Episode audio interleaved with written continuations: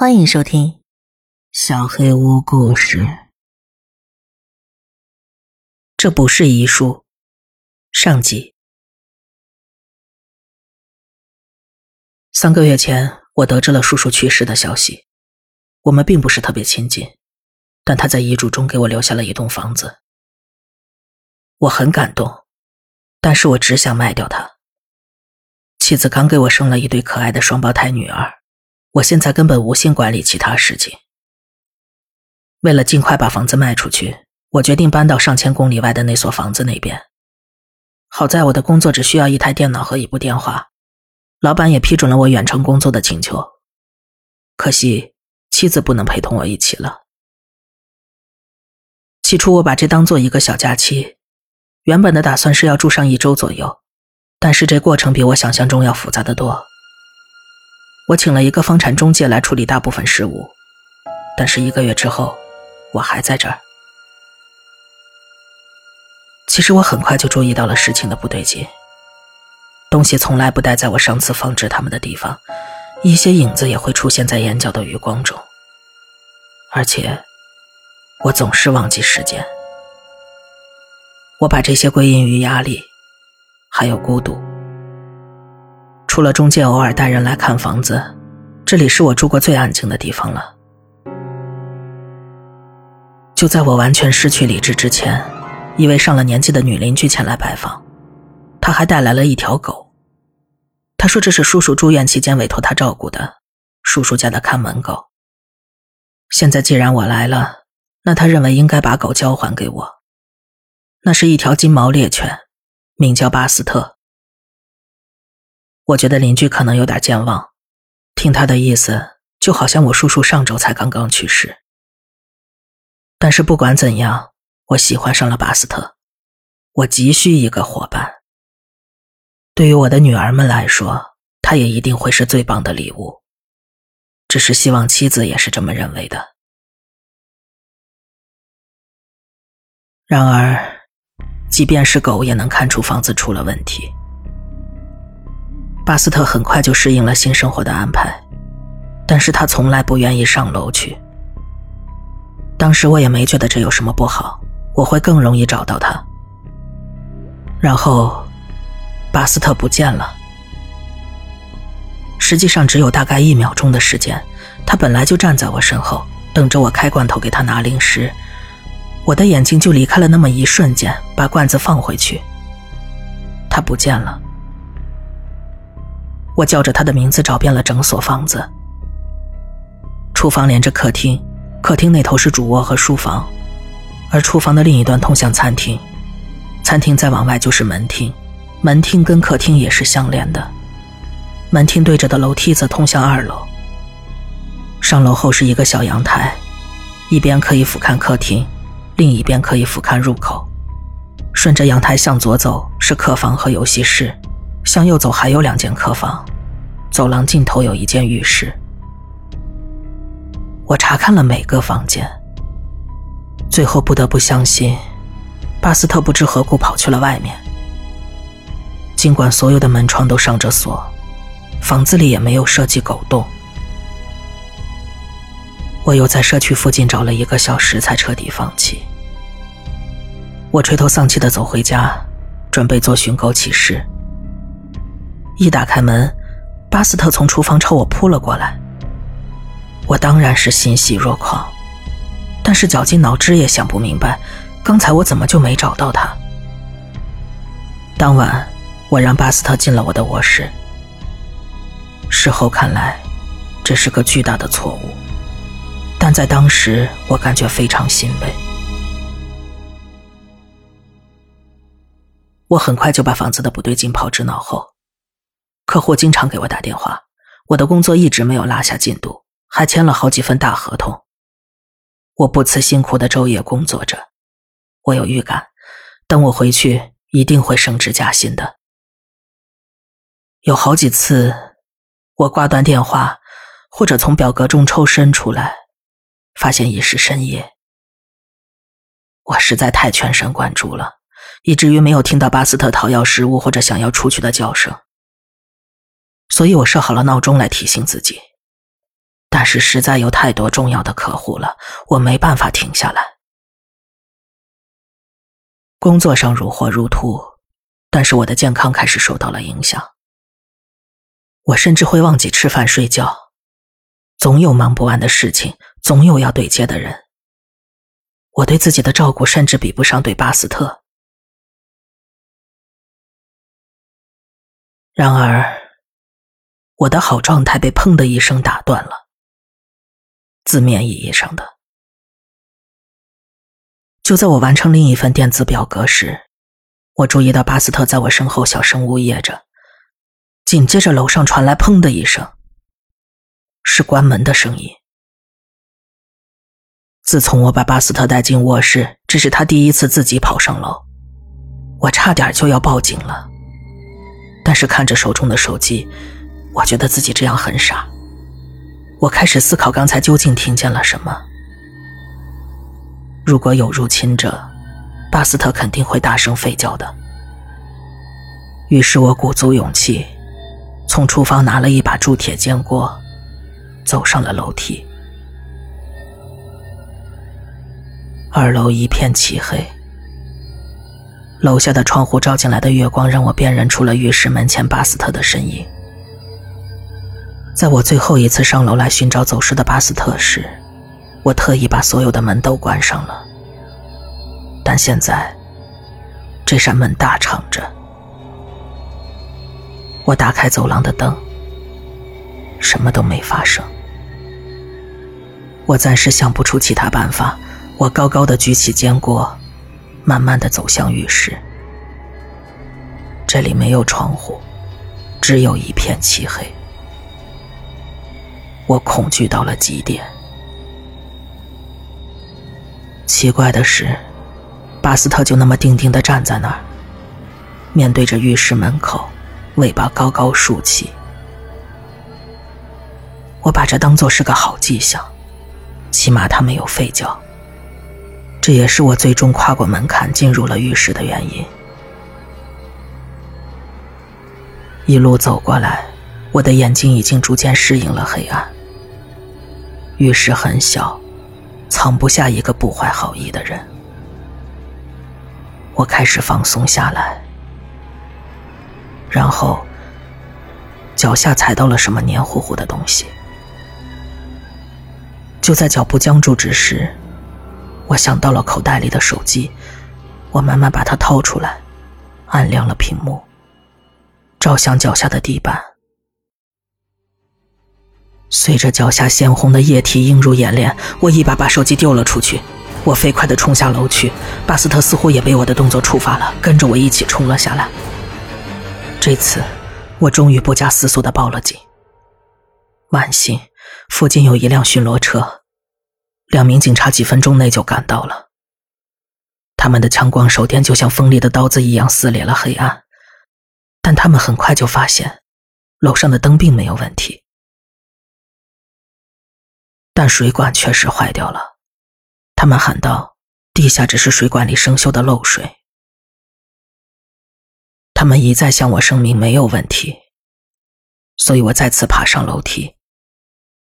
这次我看得足够清楚，浴室的地上有一片浑浊的棕色水坑，刚才那砰的一声一定是管道爆裂的声音。两个警察嘲笑了我，但是他们表示可以理解。他们甚至给我介绍了一个不错的水管工。然而。掉进水坑里的手机彻底废掉了。从现在开始，我只能用厨房里的固定电话了。我把警察送走，说明早第一件事情就是给水管工打电话。经此一事，尽管已经筋疲力尽，但我还是兴奋的睡不着，所以我又熬夜给公司起草了一些重要文件。没想到就在这段时间里，巴斯特又把客厅弄得一团糟。我实在太累了，对巴斯特说了一些我不该说的话，对他做了一些我知道我不该做的事。我决定采取一些措施来缓解这巨大的工作压力。一大早我就跟主管通了电话，没想到他们痛快的给了我一周的假期，作为我这段时间做出的贡献的奖励。就这样，我把那些绝佳的工作成果都上交了。终于闲下来，我决定好好关心一下巴斯特。我跟他玩游戏，喂了很多狗粮和小零食，弥补我之前的疏忽。然后，我发现了第一条信息。我一直刻意回避着二楼，所以我并没有立刻发现他。直到那天，我意识到自己一直没有给水管工打过电话。在打电话之前，我需要上楼查看一下情况有没有变得更糟。然而一上楼，我立刻发现了走廊的墙上那红色的字迹，上边写着。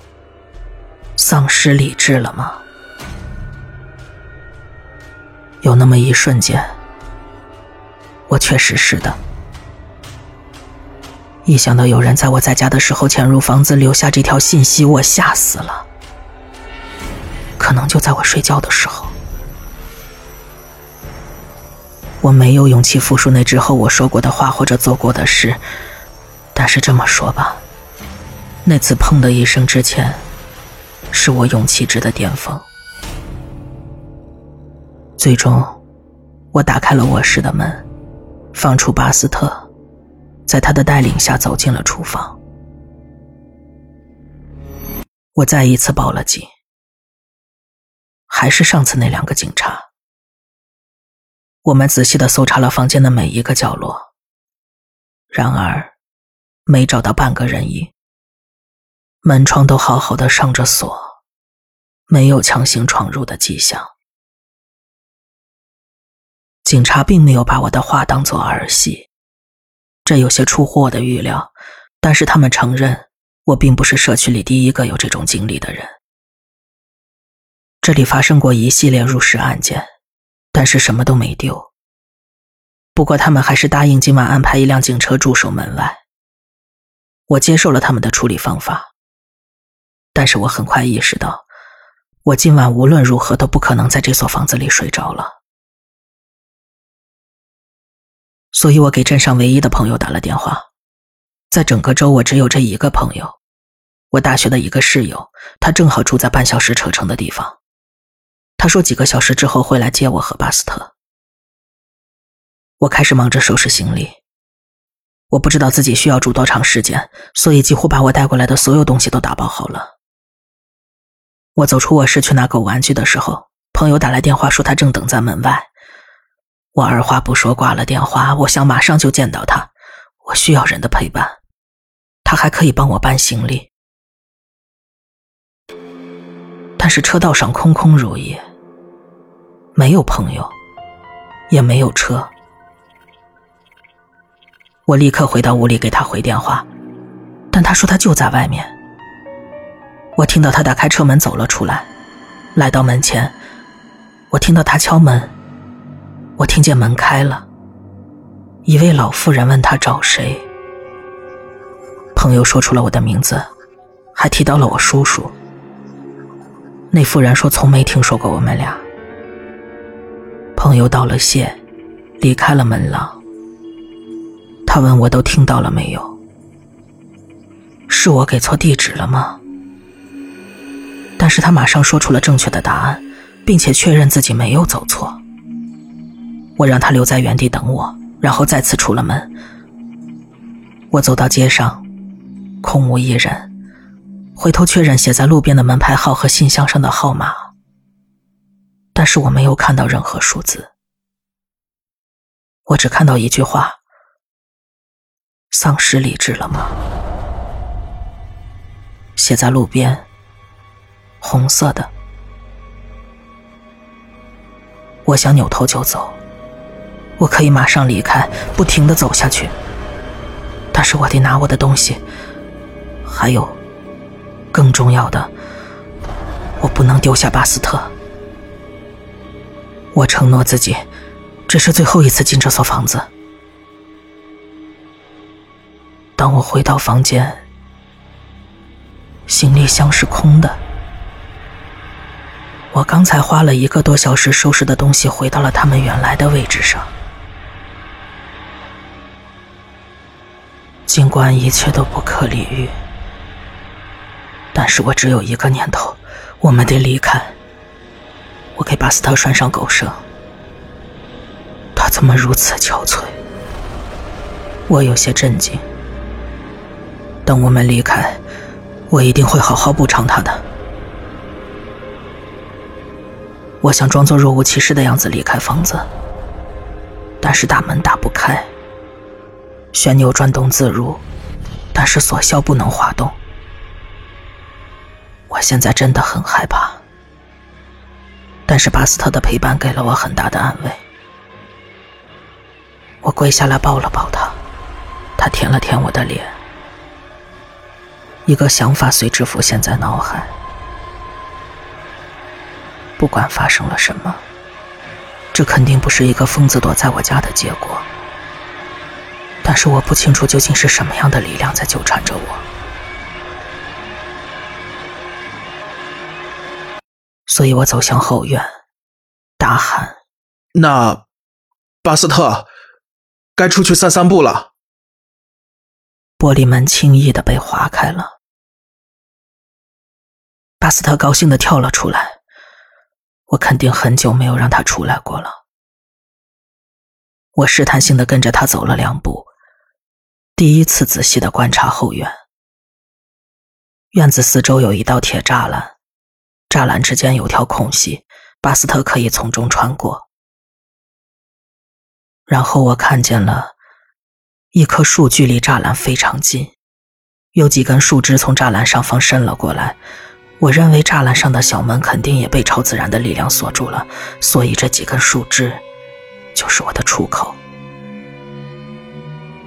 巴斯特不需要我的任何口令，他就在另一边耐心的等着。我艰难的把自己拉了起来，越过了栅栏。我突然意识到，最近的生活方式让我变得多么疲惫和虚弱。当我从树的另一边爬下来时，巴斯特叫了一声。然后像子弹一样向附近的一座小山坡飞去。我跳下树追了过去。他越过山顶消失了。我赶紧爬上陡峭的山坡。幸运的是，我找到了路。这里铺设了一些石砖，爬起来没有那么困难了。但是坡仍然很陡，我必须把精力集中在脚下，防止滑倒。当我再次把手向上伸。手上传来的却是地毯的触感。我迷茫的抬起头，看到了通向二楼的楼梯。我回头向下看去，是楼梯的下半部分，以及门厅和客厅。巴斯特不见了，士气一落千丈。我疲惫不堪，